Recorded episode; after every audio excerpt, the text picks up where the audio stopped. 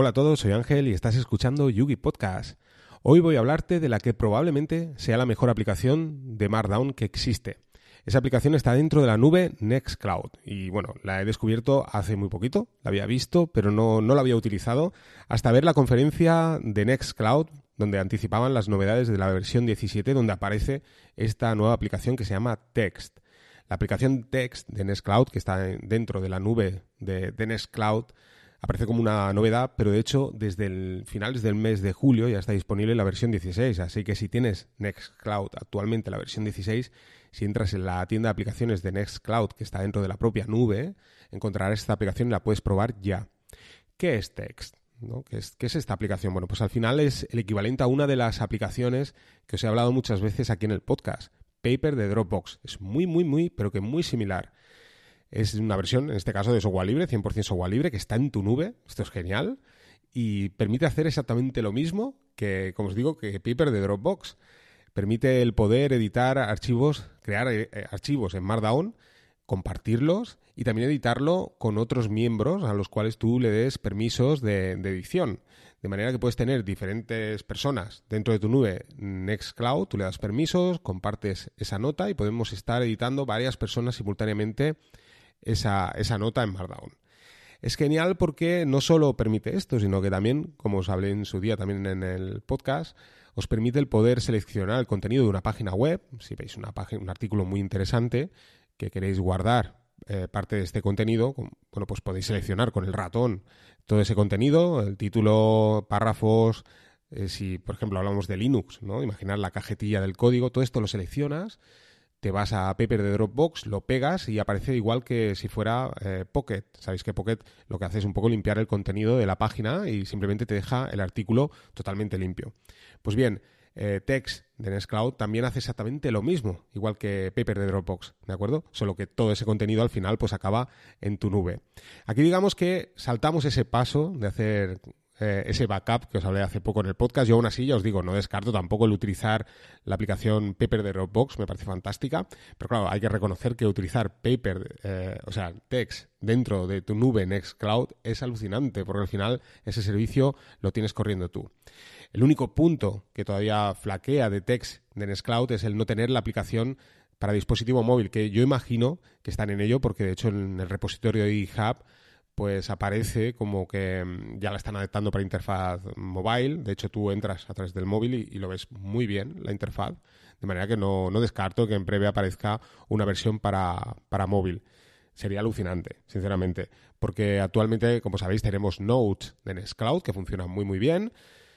Pero bueno, eh, es una sintaxis muy sencilla. ¿eh? En caso de text de Nextcloud, pues es una sintaxis más, más, completa, te permite incrustar imágenes eso sí, imágenes que están dentro de tu nube en Cloud, este es, eh, entre comillas, el punto negativo, o sea, todas las imágenes que vincules a ese documento de Markdown, pues las imágenes tienen que estar dentro de tu nube, ¿de acuerdo?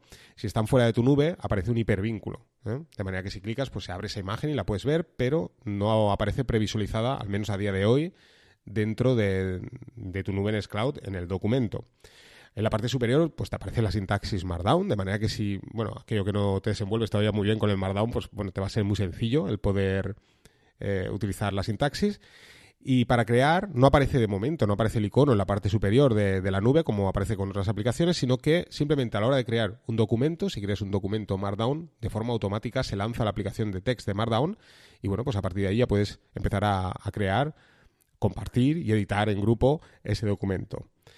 Está genial porque sabéis que está colabora dentro de, la nube Nextcloud que nos permite, sería el equivalente a un Google Docs, ¿de acuerdo? tanto en hojas de cálculo como editor de texto. Solo que Text de Nextcloud pues es un poco más sencilla, pasa exactamente igual que Paper de Dropbox, igual que hice la comparativa en su día. Eh, ni uno es mejor ni otro es peor, simplemente que como editor de texto es mucho más sencillo utilizar, eh, por ejemplo, Paper de Dropbox o Text de Nextcloud que utilizar, por ejemplo, un, Microsoft Word, ¿de acuerdo? Que es un poco más complejo, pero, pero bueno, está genial porque te permite, con dispositivos de poca potencia, o puede ser una Raspberry Pi 3, el poder tener un, editor de texto en tu interfaz web a través de tu Nextcloud y además poder editar en grupo eh, esos documentos. O sea, está genial, ¿de acuerdo? Es la posibilidad de tener una herramienta muy ligera que permite trabajar en equipo y bueno, muy sencilla de instalar, porque ya os digo, es que está en la propia tienda de aplicaciones de Nextcloud. Como os decía, la aplicación está desde finales de julio en la versión 16, o sea que si tienes Nextcloud en la versión 16, que es la última versión, pues puedes ya instalarlo sin ningún problema y comenzar a utilizarla. Y bueno, pues ha aparecido eh, gracias a la presión de muchos usuarios que seguían en, en, el repositorio de GitHub todo el desarrollo de esta aplicación y que bueno, que pedían a gritos porque es una novedad de la, de la versión 17 y pedían a gritos el que estuviera ya disponible para poder utilizarla. Así que, bueno, no te tienes que esperar a la versión 17, si quieres utilizarla, pues la versión 16 ya está disponible. Así que no me extiendo mucho más, os recomiendo muchísimo esta aplicación, que la utilicéis, si tenéis la nube en Cloud, pues ya digo, no tenéis ninguna excusa para no utilizarla. Si no, pues también os recomiendo instalar la nube en Cloud siempre, eh, como siempre os recomiendo aquí en el podcast, utilizándola con cabeza, o sea, no, no, volvernos locos instalando todo tipo de aplicaciones que están en la tienda de aplicaciones de Nextcloud, porque ya sabéis que todo aquello que instaléis, pues al final, eh, dependiendo de, la máquina donde instaléis este Nextcloud, pues al final eh, consume unos recursos, de manera que puede ralentizar la nube. Pero bueno, ya solo por esta aplicación os puedo, os puedo asegurar que vale la pena instalarse en Nextcloud. Así que no me extiendo mucho más. Venga, un saludo a todos y nos vamos escuchando.